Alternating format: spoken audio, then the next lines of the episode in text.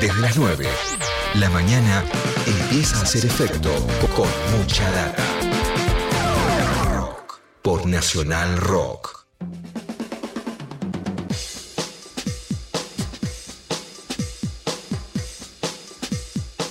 Muy bien, 10.33. Muchos argentinos y argentinas tenemos como inoculada la idea de que bajamos de los barcos, ¿no? Y, de que somos más que nada como un grupo de españoles, italianos, con algún condimento así, medio exótico, eh, por encima de eso. Para hacer la corta nos creemos europeos, ¿no? Con la desgracia de vivir eh, en Sudamérica. Y a eso le sumamos también el mito de que los afrodescendientes de nuestro país murieron todos en la guerra del Paraguay, porque no, seguramente ya lo escucharon mucho. Está con nosotros en línea Ali Delgado, que es abogado, es docente universitario, es activista antirracista y es cotitular también de la Cátedra de Derecho de las Comunidades Negras en Argentina, en la Facultad de Derecho de la UBA. Así que lo vamos a, saludar porque queremos hablar de todos estos temas. Ali, ¿cómo estás? Soy Eddie Babenco, acá con todo el equipo de Mucha Data Nacional Rock. ¿Todo bien? Hola, ¿qué tal? ¿Todo bien? Primero que todo, feliz día a todos los periodistas que están Bueno, muchas gracias, muchas gracias. Eh, no sé si hay mucho para celebrar, pero muchas gracias, igual de todos modos. Eh, bueno, la primera pregunta que te quiero hacer, eh, Ali, es, antes de meternos en la historia, tiene que ver con una cuestión del lenguaje. Porque me preguntaba, ¿no? ya que esto está, está, está en debate permanente, si está bien hablar de negros en la Argentina o si es ofensivo usar el vocablo negros. ¿Cómo, es este tema? Bueno, es una respuesta súper compleja, la verdad, porque como todos los términos eh, están en disputa, digamos, hay distintas líneas, hay distintas partes del movimiento que consideran una cosa, consideran otra, etcétera, pero para hacerla un poco más corta, el, término que más se abraza eh, es afrodescendiente. Desde nuestra cátedra abrazamos eh, eh, eh, mencionarnos como negros, tomando este criterio del colonizador y empoderándolo, resignificándolo como algo positivo. Pero bueno, si vos querés quedar, no tener ningún tipo de problema, podés decir afrodescendiente. Está bien, porque puedes decir negro, puede ser malinterpretado, ¿no? bueno, no solamente acá en la Argentina, sino también en, otros lugares del mundo es, una, es un tema muy complejo, ¿no? Ya vimos lo que le pasó a Cavani, por ejemplo, ¿no? Nosotros tenemos la costumbre de usar negro de una forma como cariñosa, ¿no? Entre, entre nosotros y, que no siempre tiene que ver con, con, una cuestión de, ¿no? de descendencia este, o de aspecto físico, sino con una cuestión de, llamarnos entre nosotros, ¿no? Y tuvo un problema ahí, ahí muy serio. Pero bueno, eh, está bueno aclararlo. déjame igual ahí decir algo, eh, porque sí, acá como, incluso en Uruguay, se mencionó como que tenía que ver mucho con la cuestión imperialista del, Reino Unido y que Inglaterra y que se mete y nosotros decimos, incluso hubo un comunicado de, de la AFA uruguaya, digamos, pero las organizaciones de afrodescendientes de Uruguay estuvieron en contra y a favor de la sanción, digamos, y acá sucedió lo mismo. Lo que pasa es que es tan marginal, lamentablemente, las militancias afro son tan marginales que no marcan la agenda y casi no tenemos voz. Pero digo, ¿quién dice blanquito, por ejemplo?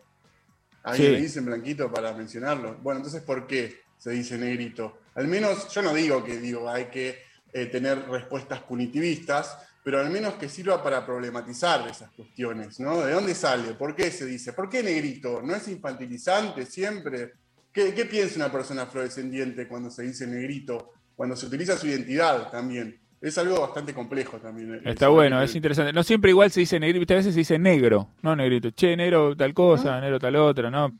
También sí, sí, sí, pero no se dice blanco. Pero no se dice blanco, es verdad, es verdad, y está bueno para, para subrayarlo y para, para resaltarlo. Bueno, eh, ahora me dejaste, quería preguntar ya, meterme en la historia, pero me dejas con otra cosa que me queda picando que tiene que ver con, con eh, un debate que se armó en torno a al packaging de algunos productos, ¿no? Eh, a lo largo de la, de la historia. Vimos ahora cómo de alguna manera fue reemplazada este, el, famoso packaging de la harina Blancaflor, ¿no? que siempre era una, con una hormiguita negra cocinera, este, bueno, por un, por un reclamo que me parece que es interesante y valioso y que nos lleva a pensar en la cantidad de, de, packagings que fueron en ese mismo sentido, ¿no? Estoy pensando ahora y en voz alta, pero los caramelos Sugus, por ejemplo, este, o ciertas cosas de, del chocolate águila, eh, en algún momento también, ¿no? Eh, es un debate interesante que se abrió, es bastante nuevo El Café La Morenita. El Café La Morenita, exactamente. Ah, el Café La Morenita no lo tenía. Bueno, sí, de, hecho tengo mucho que contar sobre eso porque eh, tuve mucha participación en, la situación, pero también lo hago corto por los tiempos radiales.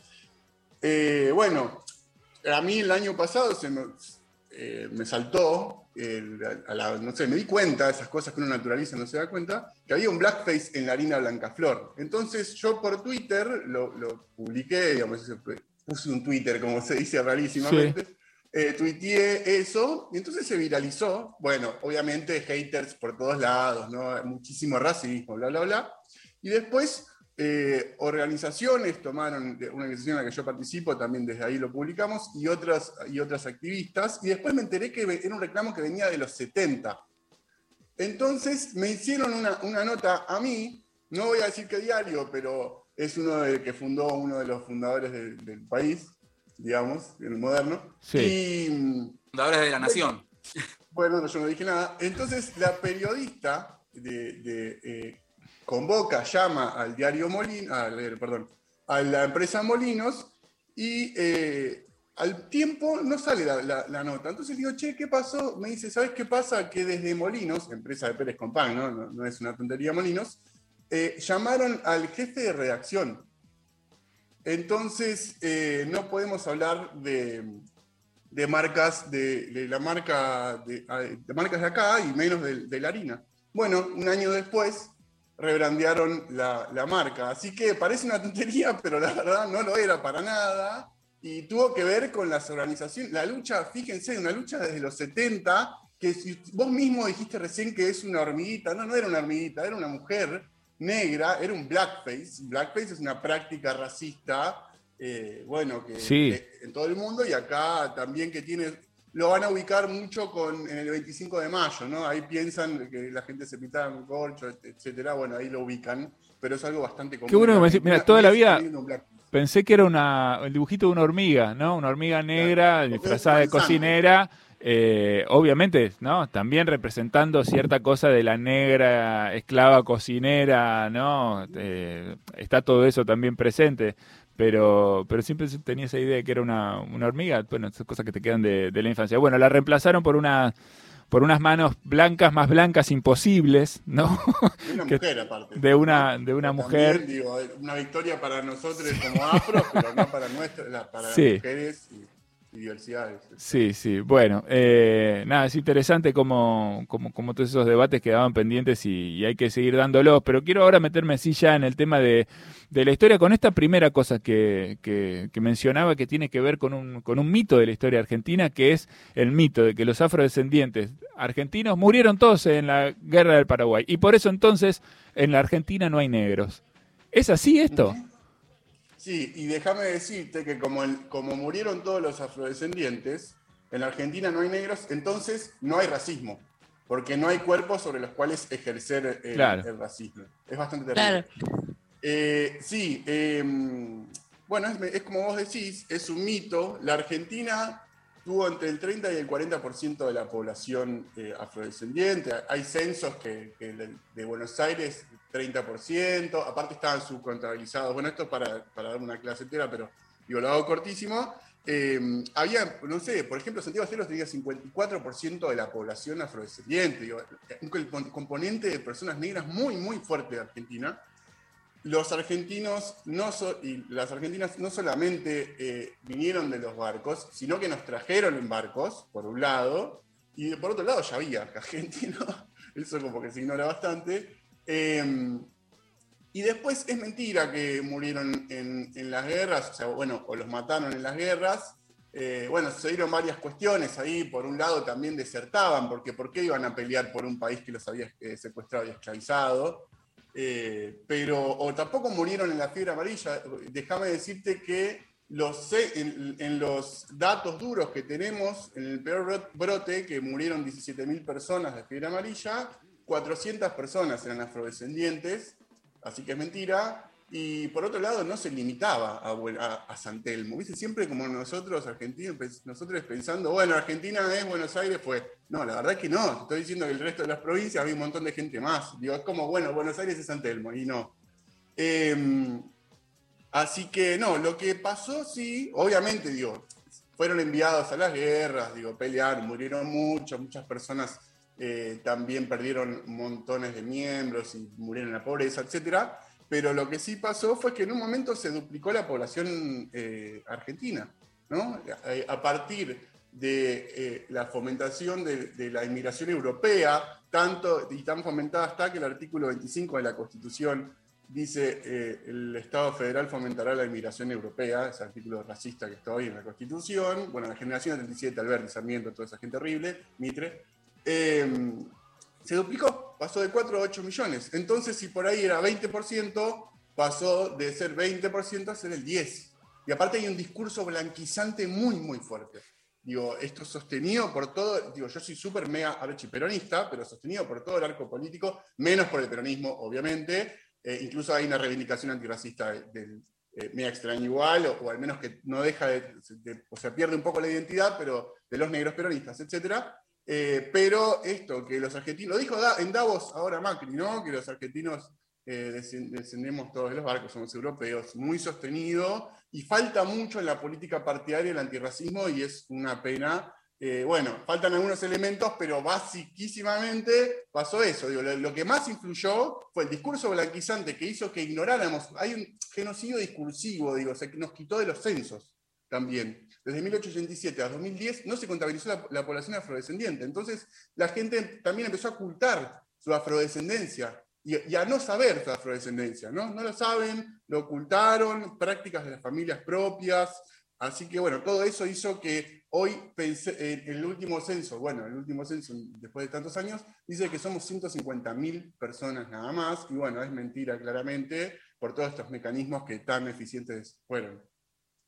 Estaba pensando, ya que mencionás la corriente migratoria de fines del siglo XIX y principios del siglo XX, que gran parte, según datos que, surgen de algunos estudios, gran, gran parte, si no la mayoría de los inmigrantes de esas olas migratorias eran hombres solos, que de alguna manera este, tuvieron que, formar familia con chicas, este, ya no digo afrodescendientes, pero por lo menos criollas, ¿no? Ahí hay también otro dato de la blanquización de, la Argentina y esta idea de que los argentinos somos todos descendientes de europeos.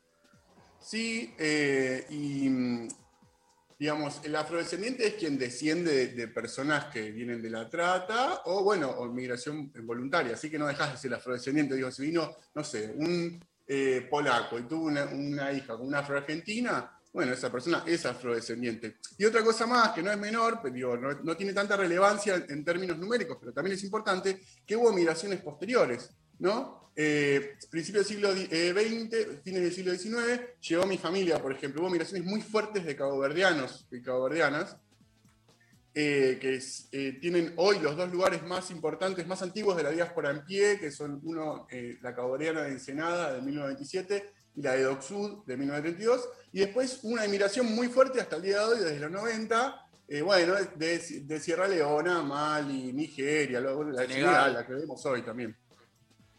Es verdad, bueno, y obviamente se, se incorporan ¿no? a, nuestra tradición. Me, quedé pensando, que, ¿en qué me puse a pensar mientras los, los, escuchaba hablar? En Juan Carlos Cáceres, que es un músico argentino que durante muchísimos años ya no, ya no está, ya falleció hace algunos años, pero se dedicó toda su vida a defender incluso la raíz negra de, del tango, ¿no? que también fue negada eh, y escondida y, ocultada, y él se, dedicó prácticamente su vida entera ¿no? a hacer música y a demostrar en sus espectáculos de dónde venía también eh, la raíz negra del tango, que, bueno, si uno piensa, ¿no? Tango, Yangó, hay ahí una relación más bien directa, ¿no? De hecho, tango, eh, tango es tango. Tango, tango también es un vocablo eh, africano. Y, esto me sirve un poco como disparador o para introducir un cachitito, que a mí no es el tema que más me interesa, pero vieron que siempre se analiza muchísimo lo de la apropiación cultural. Sí. Muchísimo, ¿no? Como incluso enojos, no, cancelan. Y aparte esto de que no, ustedes cancelan, nosotros no podemos nada. Ni saben que, ni saben que existimos, digo, ¿qué vamos a poder hacer? No tenemos el poder de nada. Pero bueno, más, más allá de eso, digo, esto que vos estás diciendo es lisa y llanamente apropiación cultural. Bueno, listo, yo me tomé esto, lo agarré, listo, vos no existís. Eh, fue, ahora esto, esto es del, pueblo de Río de la Plata, se acabó, listo. Y de Río de la Plata, de nosotros, digamos, los inmigrantes europeos, como el que somos los buenos, los que hacemos cosas, los complejos, punto. Entonces, tiene que ver con eso también, ¿no? Con invisibilizar, con negar parte de la existencia de personas, ¿no? Con, tiene que ver con la clasificación de los cuerpos, donde nosotros somos el tapete, y bueno, y es terrible. Digo, más allá de, las cuestiones que, o sea, para ponerlo en valor también, porque se habla de la apropiación cultural, porque tiene que ver con esto también, y es muy importante.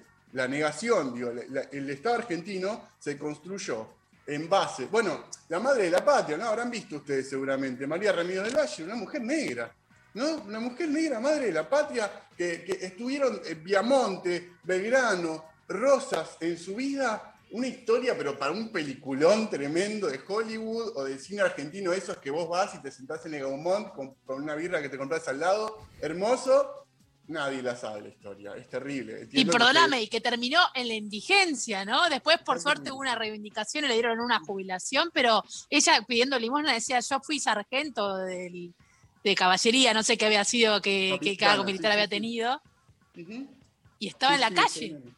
Sí, ahí, es que la reconoce Viamonte y que le dice que estuvo bajo su mando. La saca de él y dice, ¿cómo yo estuve bajo su mando? O sea, yo voy camino tres cuadras y está Viamonte. Ahora, eh, ¿dónde está María o sea, es bastante terrible. Negada no solamente por, por negra, sino por mujer también, que incluso Belgrano no quería que peleara porque era mujer. Digo, esto también hay que decirlo. Belgrano, eh, bancamos, digo, a, Belgrano, pero también tiene algunas cuestiones, algunas declaraciones no santas, pero bueno, al lado de los otros, la verdad que bastante bien. Bueno, es muy interesante este tema y me parece que, da para debatirlo. Me, colgaría horas acá a charlar con Ali, eh, que me encanta además cómo nos, cuenta las cosas. Eh, no tenemos todo el tiempo que deseamos para eso, pero sí quiero, Ali, que cuentes eh, este, este, esta cátedra de las comunidades negras en Argentina que vos das en la, en la Facultad de Derecho. Es una cátedra a la que puede acceder cualquiera que tenga ganas. si alguien quiere meterse un poco más en este tema y, y tener un poco más de información, puede acercarse. Hay cursos o charlas, no sé, dónde, porque incluso debe haber mucha gente pensando, bueno, pará, yo también, eh, por ahí, ¿no? Se reconoce como afrodescendiente y, por ahí no sabe mucho de su historia o no sabe dónde conectarse con, con otra gente que esté buscando las mismas ideas. ¿Cómo, cómo pueden hacer? Bueno, em, no me acuerdo el mail en este momento, pero bueno, les, puedo dar, mi, Twitter es afroargentino-x, me escriben ahí al DM, yo les puedo comunicar, o sea, porque la cuestión es así, la cátedra no es abierta, es para estudiantes de la Facultad de Derecho. ¿Por qué? Porque tuvimos 150 pedidos para, para ser oyentes, ¿no? De todo, de gente de México, no sé qué, hasta el tipo que, invita con, nosotros. Eh, ¿Qué es lo que pasa? Era nuestro primer bimestre, no, entendíamos nada, queríamos como centrarnos un poco en llevarlo, llevarlo bien. Bueno, salió muy bien, la verdad.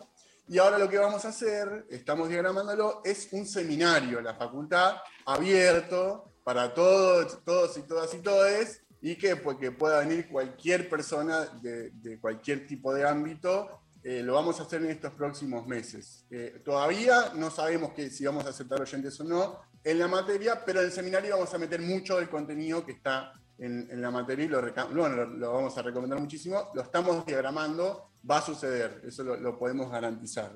la materia es para los estudiantes y las estudiantes de Derecho de la Facultad de Derecho de la UBA, es una materia bimestral de dos puntos del Departamento de Filosofía del Derecho, pero eso ya son cuestiones ya más administrativas. pero sí, vamos a hacer algo abierto para toda la gente que se quiera anotar, un seminario que esperemos salga hermoso. Y para el que estamos buscando sponsors también, porque no sé si ah. que el 70% de las personas que dan clase en la Facultad de Derecho no les paga la facultad. Es terrible. Imagínense cómo está eh, la media de, las personas afrodescendientes no es que nos sobra plata ni laburo, así que vendría bien poder pagarle a los profesores. La característica eh, importantísima de esta cátedra, que no la dije y la, quiero decir, que tengo junto a mi prima, colega y abogada, Patricia Gómez, eh, es que es la primera cátedra en la historia em, que fue organizada eh, por afroargentinos, dio todo el contenido, etcétera, y es dictada solamente por personas afrodescendientes primera y única Empezamos el día que la, que la UBA eh, cumplió 200 años, digo, así que la UBA tardó 200 años en hacer algo así y la Argentina eh, también, un poquito más. Bueno, está bueno para, para contarlo. Bueno, cuando sepa salir, cuando tenga la, data, pasanos, así lo, lo, podemos contar, lo podemos mencionar y, y, lo podemos hacer público, porque la verdad que el tema es interesantísimo y ojalá que sí, que aparezca ahí alguien que ponga, ¿no? Este, No sé si va a ser Pérez Compán Igual si no lo justo. No sé hacer, si van a ¿eh? hacer lo de Blanca bueno. Flor, los que te van a poner la. Pero alguno va, a- alguno va a aparecer por ahí seguro. Ali, un placer enorme charlar con vos. Un abrazo enorme. Bueno, igualmente, muchas gracias, abrazos, suerte. Ahí está Ali Delgado, es eh, docente de- universitario, docente de la UBA, un activista antirracista y como contaba recién, está trabajando en esta cátedra de Derecho de las Comunidades Negras en la Argentina en la facultad. 10.52, seguimos en Nacional Rock. ¿Tendrá sentido hacer ese trámite? Mucha data. De 9 a 11. Por Nacional Rock.